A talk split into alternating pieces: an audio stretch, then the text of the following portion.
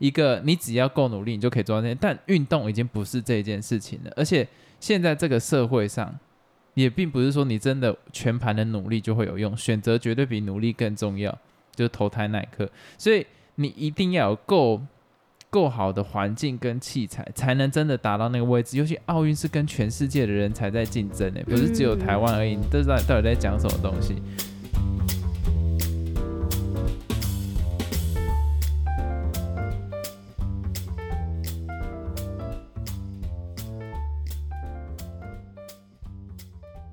Hello，大家好，我是老陈。Hello，老司机。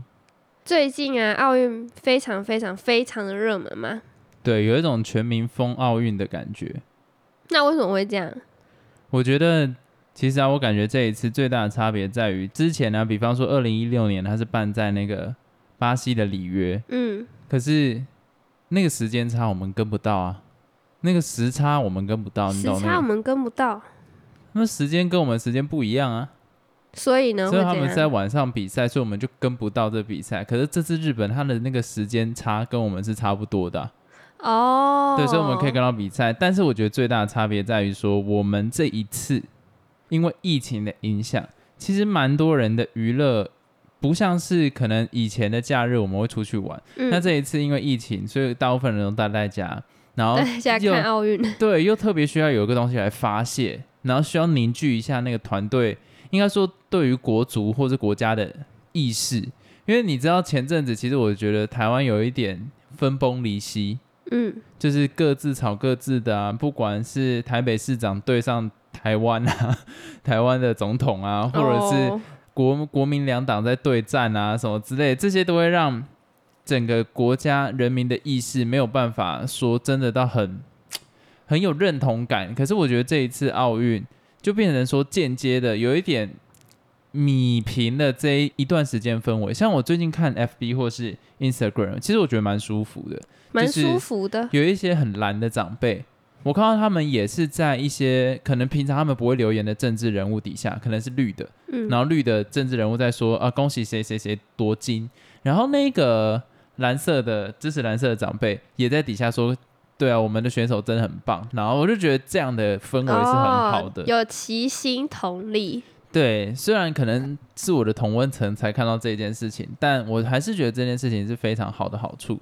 那昨天的那个羚羊配跟那个戴子颖，哦，你哦说你是要说那个对手？那个特别多人看，我完全能理解，因为是金牌战，然后再来又是打中国，所以又更凝聚了之间那一种团队力，你知道吗？嗯，所以我觉得还蛮感动的。然后你自己在想，东京这一轮上一次是里约嘛，再上一次是伦敦，再上一次北京，你大概从什么？你大概从哪一届开始你是有印象的？就是不管是它的开幕式或闭幕式，当然是这一届啊，因为上一次二零一六年是我刚升大学的时候、欸，我那时候就不太会去关注一些比较时事的东西，所以你看，过了四年五年之后，我现在就是有成长，然后我就会比较关注，然后发现说，哎、好像这次大家都特别关注的感觉。随便翻开，像你说的什么脸书啊，或是什么 Instagram，就超多人都在 po 文的，就，觉得很棒。要要怎么讲？你自己有生以来第一次对奥运这个词有感觉的比赛是在哪一次的？我之前就从来都没有关注过、啊，从来没有关注过。我之前都是看到是课本上会写吗？奥运这两个字，太歧视了。然后其他我就没有再关注，然后我是今年特别有看这样，我人生印象最深刻的第一次就是雅典奥运的时候，为什么？我记得那个时候我好像看到很多星座还是什么东西，他们的开幕式还是什么都很多神奇，我有点忘掉了，就是很壮观。那是我第一次对奥运这个词有印象，就是非常的壮观。然后我不知道是不是那一届的啦，嗯，就是我对朱慕言这三个字有印象，就是跆？拳道拿金牌，台湾的。我好像有看新闻，他是说上一次台湾也是这么厉害的时候，就是在雅典奥运的时候。对，然后还有就是以前会这么呃对奥运有感觉，就是那一段时间，台湾的跆拳道真的超级强，不管男生或女生。所以，哦，雅典奥运那一段让我印象深刻。然后再来就是北京，然后北京我记得是找哪一个很有名的专门他的电影吗？还是他编导的东西？就是很多人，嗯，然后开幕式有很多人啊。中国的那个我那一次我没有到很喜欢。我老我老实讲，就雅典那一次让我印象太深刻了。我刚才那个笑有点太讽刺了。就是雅典的是很精致，嗯，然后很，尤其我对于希腊的东西，就是他们的神话啊，或者是他们的文化，都会让我觉得说，哦，好人性，就会让我觉得很舒服。所以我那那我我那一届真的让我印象深刻。里约那一次我就真的完全没 follow 到，我也不知道为什么里约那个我这么对啊，为什么？对里约没什么感觉，但我觉得单纯就是时差的问题啦。那这一次东京的奥运，你哪一场比赛你看了觉得很带劲儿？这次东京奥运我只有看昨天的两场，那两场的其中一场就是戴资颖跟那个新度，就是一个印度的选手一起 PK，然后那是我第一次跟播奥运，那你第一次看的感觉是怎样？第一次看的感觉，因为身为一个你从来没有在 follow 任何运动比赛的人，为什么这一场让你特别有感觉？因为就是自己国家的选手要 PK 国外，当然会非常兴奋啊。可是前面好几场都是我们国家的选手 PK 国外的，为什么你就没有这么在意，或者说你没有这么 follow 到？因为刚好那一天是假日，然后我就心血来潮 开了电视。哎、其实我觉得这跟戴资颖本身的名称有关系耶，什么意思就是他？本身的荣誉有关系。因为我觉得啦，现在戴志颖在台湾应该算是，呃，他如果说他自己是呃第二个知名度比较高的选手，应该没有人敢说是第一，嗯，因为我觉得他代言 Uber Eats 那那个广告之后，干，我觉得几乎你再怎么没有看体育，一定听过戴资颖这个人吧？你也听过戴资颖这个人吧？你没有来看奥运之前，你也知道戴资颖是谁吧？对，对啊，所以我觉得这个本身的就是名号的号召力本身就蛮强的，所以对于就算没有看体育的人也会想要去看，就有点像是之于 Michael Jordan 对于篮球，就算是没有打篮球，你也会听过 Michael Jordan。可是我说的这个状况仅限在台湾啦，所以我觉得他这一场本身就会吸引很多人看，是不意外。然后接下来就连接到那个双打，又是打中国，又又是那个金牌战，所以我觉得他刚好是一气呵成，然后又刚好在礼拜六，然后就整个这样对，就是因为在假日，所以你才有时间可以打开电视来看，然后就刚好看到了那两场这样。但其实我也蛮后悔的，前面有好几个我都蛮想补看的。哪一些？哦，桌桌球球，啦我我对桌球也蛮有兴趣的。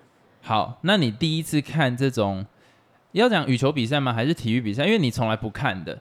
那这件事情第一次看到他们在这种竞争的状况，对你来说带给你的是什么？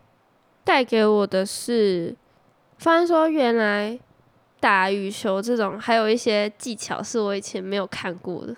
啊，你专关注的是这一点哦。你这样讲好像很专业，你好像是我是一个国那个什么可能系队的哦，原来这个技巧以前我没有用过。我刚刚一忽然一瞬间有一种抽了一想说，干娘啊，这是什么体育播报吗不？是，是真的啊！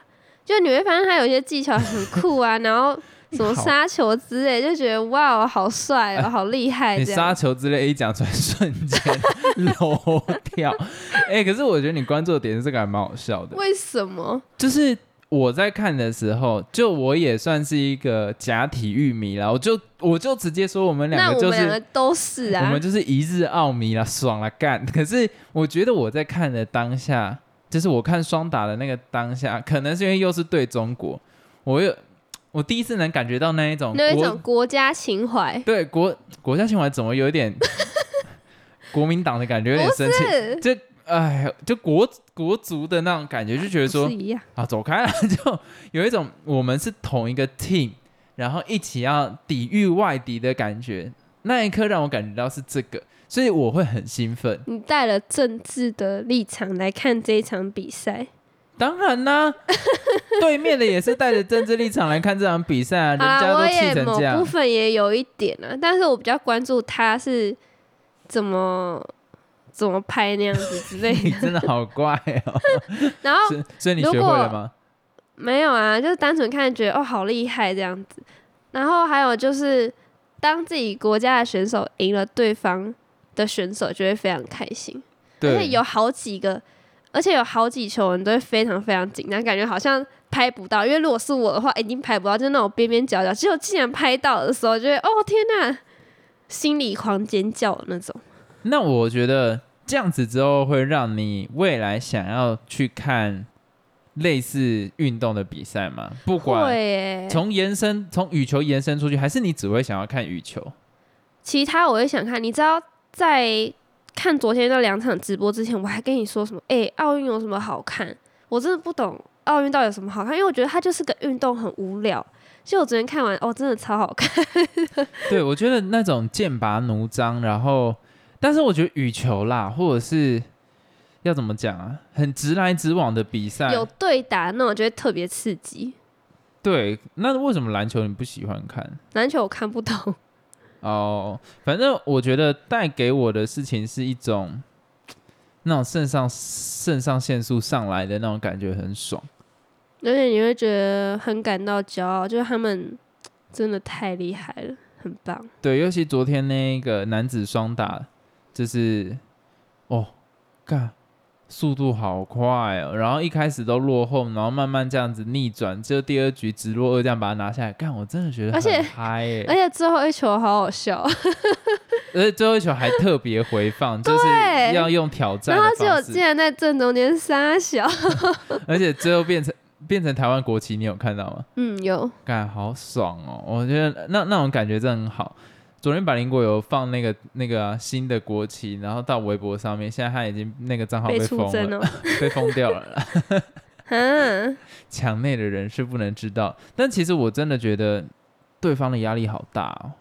对方一定啊，你看他们代表国家出赛，然后这样子肯定会被出征，已经出征，绝对出征，然后我就觉得说，好可怜，就要怎么讲？代表国家出赛的确是一种很伟大的事情。我不会，我不会讲说是不伟大，没有什么伟不伟大，很伟搞不好大啊他追求的是他个人荣耀。但是不管他是抱什么心态去，你都应该要无偿的去当他的 support，因为这个是让你国家能见度增加的方式。不管你国家给他了多少资源，在场上负责表现的是他，那你就要去相信他。什么叫做他就是啊故意打那么烂啊，没有冲劲？谁谁可以争没有，他？们就是已经很厉害，然后所以才会出国参赛，都已经吊到我们这些人了。对，就要看到的是真的他们的努力啦。我只是觉得说，对方背了这种压力去比赛，某部分我很佩服他们选手还是可以拿到金牌的人。就是就算没有拿到金牌，我也觉得真的很厉害。我知道啊，但可能就是破釜沉舟吧。就我如果抱着那样的心态来讲，干要表现的好，真的很困难呢。所以我真的觉得他们能拿到金牌，真的我中国能拿到金牌，真的让我很尊敬，就是真的非常厉害。你是他是扛着一定要成功、不能失败的心情去比赛，那这个会让你的失误率高多少啊？可是嗯他们还是有有一些项目可以拿到金牌，但真的像是我看那 Respect 个有新闻写说，汤志军就是那个射箭选手，后来他不是拿第四名嘛？我觉得也是很佩服，因为我看新闻说他有一场就是手已经抖到，你很明显可以知道他全身都在颤抖那种，你就会觉得哦，sad，他是承受多大的压力，然后还要稳稳的射出那一支箭，你就会觉得真的很不简单。对啊，所以我真的觉得，哎呀，不管他们出去拿几名呢、回来国家都要给他深深的欢迎，然后还有拥抱。你不不一定嘛，搞不好他四年后又又是一尾活龙，搞不好又再可以拿回更好的奖杯。哎，不对，三年后，因为奥运延迟一年，今年东京奥运，就是搞不好他二零二四年搞不好又变超强，不一定啊。就像当初戴资颖在打那个那个印度对啊，他之前是输啊。那你看他之前打到金牌战了，就是金银牌战了。就我真的觉得，就是他回来，然后全民在 support 他，然后再给他资源，他可以变得更茁壮，而且他这就可以吸收这一次的经验，变得更好啊。嗯，但我这边忽然想要提一个话题，你有看到郭台铭说要说，假如说第一名的选手应该要给一亿，然后什么东西？我只能说讲干啊，你是说他说政府出，还是他自己要出一亿？政府要出一亿。不行吧？这是纳税人的钱、没有没有没有，有没有，我 我觉得这不是纳税人钱不钱的问题，我觉得不管谁给这件事情都是愚蠢的。为什么？你你想哦，给了一亿，这个选手会为了追逐这一亿变得更好吗？你觉得以你的立场来讲，其实我觉得钱是某一部分的动力，但是其实没有占到那么多。我跟你讲，选手一定会朝着目标去前进，因为他想要所以我讲的都不是对的。没没没没，这是他一部分的心理嘛。选手一定会想要这样子去做。可是现在的时代，他妈是二零二一年，二零二一年我们已经在很多运动的项目上是用科学化的训练，所以重点是你科学化的训练，那些器材跟设备，还有训练的人员有没有办法达标？你跟路上一个小朋友讲说，你只要努力，然后你可以拿到一亿。可是你他没有正确的管道可以去学习，他全部是土法炼钢的。哦他怎么可能做得到这件事情？你懂那个意思吗？就像你现在去跟偏乡的小朋友讲说，好，我不给你电脑，但是你一年后学会 Python，然后我就给你一亿。你这种就是在讲干啊。那台湾最缺少的是什么？训练的环境，还有训练的人员，嗯，还有在资金去培养选手这一块。所以他讲的那句话完全没有任何意义。但是我也能体会老一辈的会讲出这样子的话，为什么？其实那是很华人思维的东西，因为郭台铭曾经讲过一句话嘛，他说如果我的员工就是什么没有工作到什么尿都是黄的啊，什么东西的、啊，就是什么不够认真，类似这样子的话，他们就会觉得说苦干实干就是会得到应有的回报。可是他妈的，现在这个时代已经不一样了。哦，对，因为对他来讲，他以前就是什么很辛苦啊，从可能业务啊什么慢慢这样做起来，他就觉得说这个是一个你只要够努力，你就可以做到这些。但运动已经不是这件事情了，而且现在这个社会上，也并不是说你真的全盘的努力就会有用，选择绝对比努力更重要，就是投胎那一刻。所以你一定要有够够好的环境跟器材，才能真的达到那个位置。尤其奥运是跟全世界的人才在竞争呢，不是只有台湾而已。你都知道到底在讲什么东西？所以我觉得单纯就听他在讲干而已。那我们还是希望今天下午的鞍马比赛，还有晚上的羽球比赛的成绩都可以很好。但是如果没有很好也没关系啊，因为真的已经很强了。但是还是希望可以拿个金牌，激动到破音傻笑。没有，我觉得我们的想法应该这样讲啊，就是支持啦。然后台湾的选手嘛，然后回来真的太厉害了啦！干。可是我真的也想要嘴一下、欸，就是我要散播一点负面能量。你要讲什么？台湾很多政治人物真的不要只会出一张嘴，干你娘嘞！就这个时间点嘛出来、啊，我们台湾的选手好棒，干你娘去立法了，操你妈的！干妈给那种什么破烂环境在那边养妈养选手，干妈选手出去也搭竞技场，然后妈得到奖牌就在那么底下在那边捧蓝趴，干我看了真的一肚子。可是我觉得应该经过这一次的经验，不会。朱木炎那一届我有听到类似的话，干你娘嘞！或许体协都不会改会烂，妈的！更好。绿的上来已经多久了，也没有改。干，真的，我觉得，哦哟，我觉得政治真的是很烦呢。就干，我要先说我是绿的，但是都不会改。而且我一直看到那政治人物在底下留言，就想说，干，你留言的瞬间，你可不可以告诉我说，哦，你看到这个，你真的很感动，所以我现在在找哪些立委，我们一起来立个法来让体育什么什么变得更好。你在底下留这个言，我会觉得干他妈的 respect，干不是你都在留那种乐色文，啊，台湾选手好棒啊！之前呢，他没比赛之前呢，你根本没有把他们看在眼里嘛。好，我不小心生气了，就大概类似这个样子。不是你不觉得很蠢吗？我觉得应该要开启这个讨论。我没有去关注那些政治人物做了什么是，因为我只关注选手。啊，你看到选手 FB 底下就会有政治人物在说你怎样好棒耶你好棒，你也要棒一下，去立法低能儿。然后我就我我反正我只是觉得台湾人的各种不管是音乐啦、体育啦，真的就是应就该靠你了。我们赶快换话题。反正反正我真的觉得大家要督促政府啦，不要大部分年轻人都跟我一样的政治立场嘛。干，可是还是要督促政府啦，督促一下啦，嗯，督促一下，叫他们要做事啦，好不好？可以，就冲着你这一句话，大家都要努力。讲干。好烂的结尾。等一下我们要先回复听众留言，聊太久了。听众有来留言说讲的不错哦，那一集好像是雅信传吧，对的，隔一天他留言了，所以他应该是针对我们讲那个电影的部分。所以我也觉得我讲的不错。我是觉得我讲的有点怕被骂，哎、我还要特别讲一件事情。我忽然想到，我们那时候在看奥运的时候啊，你是有跟我讲说，因为你家都没有人在 follow 这件事情，所以你看的整个状况非常的哦，你现在又要讲回奥运是吧？对。哦，我那时候一开始看那个戴志颖跟新度 PK 的时候，那时候家里就只有我一个人，因为其他家人他们都出去散步，所以家里就只只有我一个人，所以我可以很放肆的拍手或者叫好，你的叫好，你你我要你模拟一下，就是 yes 这样子。太小声了嘛，真的这样这么小声了、快点，对，啊，因为我就这样这样，我弟也在哦家啊，他在楼上的某一个地方，所以我还是不太敢太兴奋这样。对，然后后来我家人就是可能爸爸妈妈之类回家，然后他们都在，我就觉得很尴尬，因为他们都没有在关注。然后当我们国家的选手赢的时候，我真的超级开心，但是我也只敢在那边哦，这样子好棒。哦我不会这样讲，好棒好怪啊！我会讲什么啊？就是 yes 这样。